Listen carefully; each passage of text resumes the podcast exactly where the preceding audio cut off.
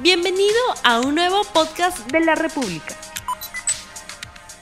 Muy buenos días amigos de la República, bienvenidos a RTV Economía en este día, lunes 15 de marzo del año 2021 y el día de hoy muchos niños, adolescentes llegarán al colegio virtualmente para el inicio de sus clases. Vamos con el programa. Desde este lunes 15 de marzo vuelve la operación de cines, gimnasios, teatros, casinos y tragamonedas. En el caso de los cines y teatros con un 20% de aforo, pero ya los dirigentes de estos sectores señalan que sería inconsistente ese aforo para recuperar todo el perdido. En el caso de los aforos de los centros comerciales suben de 20% a 30%. Además, se eleva el aforo en los mercados, las bodegas, farmacias y bancos de 40 a 50%. Y en el caso de los restaurantes podrán atender con 30% de aforo en salón con ventanas y de 40% en zonas al aire libre, pero también podrán atender los días domingos. En el caso del turismo, el gobierno dispuso la suspensión de los vuelos procedentes del Reino Unido, Brasil y Sudáfrica para evitar el ingreso y propagación de las variantes del COVID-19. Además, suspendió la cuarentena obligatoria que regía para los turistas que ingresan al país. También se suspende el requisito de la prueba molecular o antígeno para los viajes nacionales. Sin embargo, la, medida prosigue para los turistas que ingresen desde el extranjero. El MINCETUR estimó además que las pérdidas en el turismo superan el 70% desde que empezó el confinamiento y que realizarán una intensiva campaña de reactivación del turismo interno y receptivo desde abril. Sobre este tema hoy vamos a conversar con Alexandra Molina, presidenta de la Cámara de Turismo del Callao, y Carlos Canales, presidente de la Cámara Nacional de Turismo Canatur. Bienvenidos a RTV Economía. Justamente, muy buenos días, señorita Alexandra Molina. María Alejandra. Buenos días, señor Canales. Muchísimas gracias. Gracias. Muchísimas gracias por estar en RTV Economía. En principio, para Alexandra Molina, el Ministerio del Sector señala que las pérdidas superan el 70% en el turismo. ¿Cuáles son las cifras que ustedes manejan desde la Cámara Peruana de Turismo en el Callao? Sí, efectivamente las cifras son elevadas. Eh, podríamos indicar que va desde un 70% porque el margen de pérdida asciende aproximadamente hasta el 85%. Hay un, margen muy, muy pequeño de algunas empresas del sector turismo que se han visto todavía activas gracias a la, al trabajo asociativo con otras industrias como es la industria de la minería, como los hoteles que trabajan de la mano con la minería, que como bien mencionaste, Romy, no han trabajado en todo su eh, en todo su porcentaje de, ocupabilidad, lamentablemente, porque tenemos que guardar estos protocolos de bioseguridad, pero sí es, asciende, yo pienso que hasta un 85%. Señor Canales, ¿cuál será el efecto de no exigir las pruebas moleculares para los viajes dentro del país? Esto de alguna manera también va a incentivar el turismo interno y ya se viene además Semana Santa. ¿Qué opina usted? Bueno, definitivamente una medida absurda. En ninguna parte del mundo se ha tomado la medida de pedir pruebas moleculares para el propio territorio, lo cual ha generado un descenso en las ventas del turismo interno de aproximadamente el 70%. Eso significa eh, que lamentablemente, por más que se, esta medida tardía, que acaba de, recién de, salir, eh, eh, con el cual se exonera las pruebas rápidas, eh, va a generar que obviamente eh, el, no se reactive el, turismo en Semana Santa. Usualmente eran un millón y medio de personas las que utilizaban esta semana, generando casi 600 millones de soles. Te puedo asegurar que no hay ni siquiera un 5% de demanda a la fecha, más aún cuando eh, el gobierno todavía tiene prohibidos los eventos culturales, las fiestas religiosas, eh, etcétera, porque justamente es aglomeración de personas. De tal forma que no se va a celebrar la Semana Santa en el interior del país. No está admitido. Eh, para Alexandra Molina, ¿qué han hecho las empresas pequeñas del sector turismo para mantenerse vivas? Porque en este momento, en esta situación de crisis, lo que han hecho las empresas es justamente cambiar de rubro posiblemente, reinventarse. ¿Cómo han trabajado las empresas del sector turismo del, gremio al que representas? Bueno, en nuestra región del Callao, lo que la gran mayoría ha hecho, vamos a decirlo, vamos a hablar de un 90%, se han reactivado con, la, con nuevos negocios, como por ejemplo la, instauración de, de minimarques, restaurantes, algunos están trabajando, por ejemplo, los guías en temas de delivery, de despacho, eh, algunos también están en, bueno, en otros rubros totalmente ajenos al turismo, como limpieza. Eh, es una de las formas que ellos eh, se han visto bueno, en la necesidad ¿no? de poder seguir con una economía para sus familias, pero lamentablemente, al menos para la región Callao, en estos momentos el turismo es nulo y me gustaría también eh, precisar que estamos teniendo un paro en el, en el muelle Darsen, en el muelle de Grau, también conocido, debido a las a la falta de la inoperatividad del gobierno central, porque no están permitiendo a la Marina de Guerra el permiso de zarpe a las embarcaciones náuticas. Esto, bueno, me, este, este, es un paro que recién se está llevando a cabo. Se han llevado unas reuniones hace unas semanas con, con todos los, los órganos competentes, CERNAM, la Marina, el Ministerio de Transportes y Comunicaciones. Lamentablemente, el único que se opone al SARPE es el Ministerio de la Marina. Entonces, estamos hablando de que el Callao con un turismo náutico está imposibilitado. Definitivamente el mar peruano nos brinda muchas posibilidades justamente de realizar ese tipo de deporte. Señor Canales, ¿Cuáles son los pedidos desde Canatur para propiciar la recuperación de todo este sector turismo tan importante para el país? Mira, el turismo está basado en dos aspectos muy importantes. Uno es la movilización entre provincias, entre distritos, entre regiones y países. Y lo segundo es el contacto entre personas. Turismo es contacto entre personas. Tú vas a un restaurante, alguien te atiende, un guía te conduce a una excursión, eh, alguien te recibe en el hotel. Entonces, obviamente nuestra actividad está muy, muy complicada porque las normas sanitarias lo que hacen es eh, la distancia física entre las personas. Eh, y por otro lado está la salud de las empresas. Eh, María Alejandra ha, ha, dicho las cosas correctas. Más del 85% del sector turismo está paralizado completamente. Entonces, hay, una, hay una realidad que, que nos lleva a decir que el gobierno muchas veces dicta medidas eh, absurdas que no tienen ningún tipo de sentido. Por ejemplo, el tema de la paralización del turismo de playas, que eh, eh, nos afectó todo el mes de enero y recién en la quincena de febrero se abrieron las playas de algunas partes del norte. Tumbes ni siquiera llegaron a recibir el informe de MINSA, de la Dirección Regional de, de Tumbes, y no la incorporaron. Ha tenido que ir la ministra, se ha dado cuenta que fue un error y ahora están eh, dictando las normas respectivas recién. Pero eso significa 10 millones de personas de paralización. ¿Qué pedimos? las, primero tenemos que tener las empresas abiertas. Las empresas tienen que estar de alguna forma sanas. ¿Y eso qué implica? Que el reactiva, que está súper mal manejado, una norma que hemos trabajado con ASBAN, que ha ido al Ministerio de Economía, ha salido con una serie de, deficiencias en su redacción que afectan directamente al turismo y la discriminan. Por otro lado, la única forma de reactivar hoy día el turismo es impulsar la demanda. Y para impulsar la demanda tenemos que eh, exonerar de IGD las actividades turísticas, no cobrar IGD. Como no cobramos a los extranjeros, los extranjeros no pagan IGD en los hoteles, en los restaurantes, en, en los paquetes turísticos de tal forma que podamos ser 18% más competitivo para el turismo nacional que hoy día podría eh, y va en los próximos 24 meses ser el que nos mantenga de alguna forma activos, porque el turismo receptivo recién funcionará a partir del 2023. Alexandra Molina, y desde la voz de los pequeños emprendimientos turísticos, desde toda la cadena de emprendimientos, ¿qué es lo que ustedes están planteando?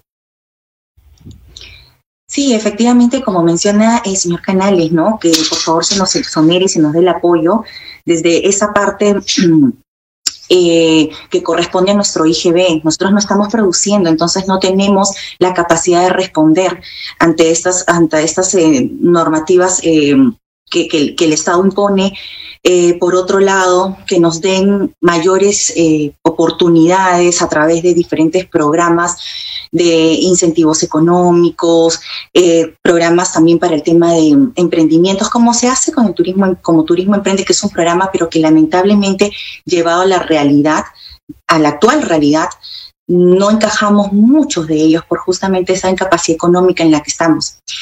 Entonces, llevar de repente programas más, más acorde con la realidad, ¿no? Que puedan los requisitos estar eh, acompañados de lo que estamos viviendo en las pequeñas empresas, micro y pequeñas empresas. Eh, asimismo, de repente, programas que impulsen de la mano con, por ejemplo, con, grandes empresas que nos puedan apoyar, dándonos, por ejemplo, eh, a los, impulsando el turismo nacional, a los vacacionistas que puedan dar de repente algunas fechas eh, y solventar parte de, de repente de, estos gastos eh, con las empresas pequeñas, que es lo que estamos también pidiendo, ¿no? Y como mencionaba, en el, tenemos ahorita un paro no dejan a las embarcaciones a par la marina por un tema burocrático. Entonces pedimos que también, ¿no? Nuestros, eh, la burocracia lamentablemente nos trae muchos atrasos. Entonces, la norma claramente indica que ya se puede trabajar el transporte turístico. No señala con específicamente náutico, pero al entenderse de forma general, ellos también deberían estar involucrados y no les dan el permiso de SARPE. Entonces, no es la forma en que podemos realmente reactivarnos como quisiéramos. Señor Canales, usted ha sido muy crítico respecto a las medidas dadas por el gobierno, pero en el caso, por ejemplo, de las grandes cadenas de hoteles, de las grandes empresas que dedican al turismo, han recibido, eh, eh, digamos, el aporte a través de Reactiva Perú, los créditos de Reactiva Perú, con un año de gracia, ¿no? De periodo de gracia y además que se ha extendido por un año más. Esto no es suficiente de una forma. ¿No cree usted que es un gran aporte para el sector, para reactivarse, para mantenerse vivos en principio y poder realizar una labor efectiva y buena más adelante? Rumi, justamente lo que acabas de decir no ha sucedido. O sea, a las medianas y grandes empresas que han recibido más de 5 millones y un sol, o sea, arriba de 5 millones, que son las grandes cadenas que generan 3.000, 2.500 empleos por cada cadena, porque están a nivel nacional, no han sido incorporadas en las ampliaciones del plazo de gracia ni el, la ampliación del plazo de pago. Esa es la crítica que nosotros hacemos. Un sector que no factura, que no tiene pasajeros, que hay una inmovilización a nivel nacional, donde el gobierno dice, el que venga al Perú tiene que poner cuarentena. ¿Qué turista va a venir por 14 días a meterse en un hotel? Luego eh, eh, eh, te prohíben el tema del turismo interno con un PCR o un antígeno que te están pidiendo para que vuelves a los, a los destinos nacionales vale 300 soles, 200 soles, lo más barato, y eso significa que es más caro el antígeno que la prueba de antígeno que el, propio boleto de avión. O le ponían el aforo de 50% a, a los buses interprovinciales. Son medidas todas distorsionadas, con poco conocimiento de la realidad. Si los hoteles tienen 5 millones, un sol, han tenido un crédito de reactiva, lo lógico, al no tener facturación, que no llega ni siquiera al 10%, María Alejandra ha dicho una cosa cierta, de que han vivido algunos hoteles, de la minería. Eran simplemente las empresas mineras que traían a los a los eh, a su personal de provincias y los alojaban en, en, los hoteles por cuatro, cinco, seis días, les tomaban el examen y a su casa.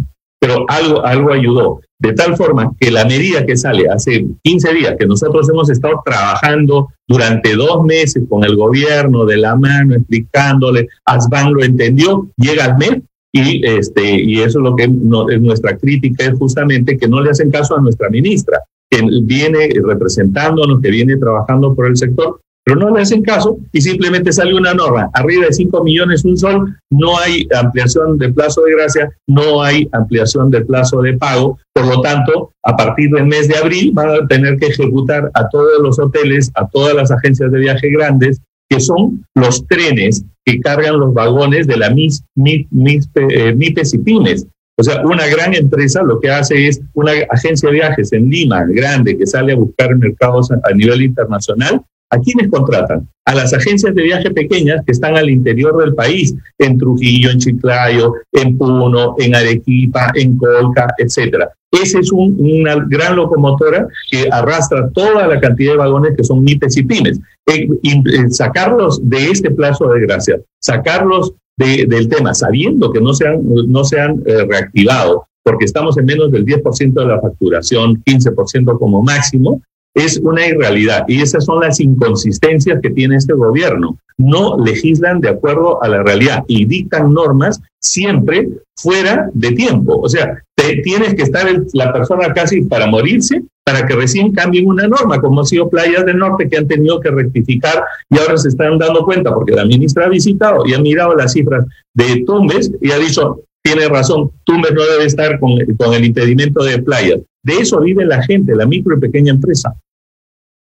Esto es RTV Economía, el programa económico del diario La República y justamente tenemos ya los resultados del sondeo rápido que hemos lanzado al inicio del programa. La pregunta es, ¿el turismo está recibiendo realmente apoyo para reactivarse? Sí, 10%, no 90%. María Alexandra Molina, ¿qué opinión tienes de este resultado, de este sondeo rápido en la República? Efectivamente, no hay mucho apoyo y como dice el señor Canales, es muy inconsistente el apoyo.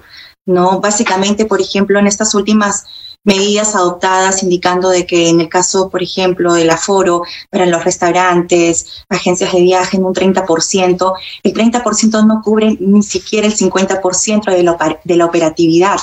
Entonces, ¿de qué reactivación estamos hablando? Sinceramente, no existe una reactivación eh, eh, realmente porque no cubre, no cubre. Nosotros como, en, por ejemplo, yo como empresaria del sector turístico, como operadora, yo no puedo sacar un bus de, con una capacidad de 15 pasajeros donde solamente voy a tener a tres pasajeros ocupando un bus de 15 con un aforo total de 15 porque no va a cubrir mi gasto operativo. Entonces, yo como empresaria no me siento... Eh, motivada a, sacar a mis pasajeros porque no, va, no, no me va a cubrir. Entonces, y esto pasa con todo el eslabón y toda la cadena del valor del sector turístico. Así es. Señor Canales, ¿usted qué opina de este resultado rápido en la República? En todo caso, ha sido muy contundente, ¿no? Un gran porcentaje de encuestados señalan que no hay apoyo que realmente el sector necesita. Felizmente, todos los seguidores se dan cuenta de lo que es el manejo gubernamental pésimo que estamos teniendo, ¿no? Tenemos una ministra que trabaja. Eh, Claudia Cornejo trabaja, trabaja, nos, nos cuentan los demás ministros, pero no le hacen caso.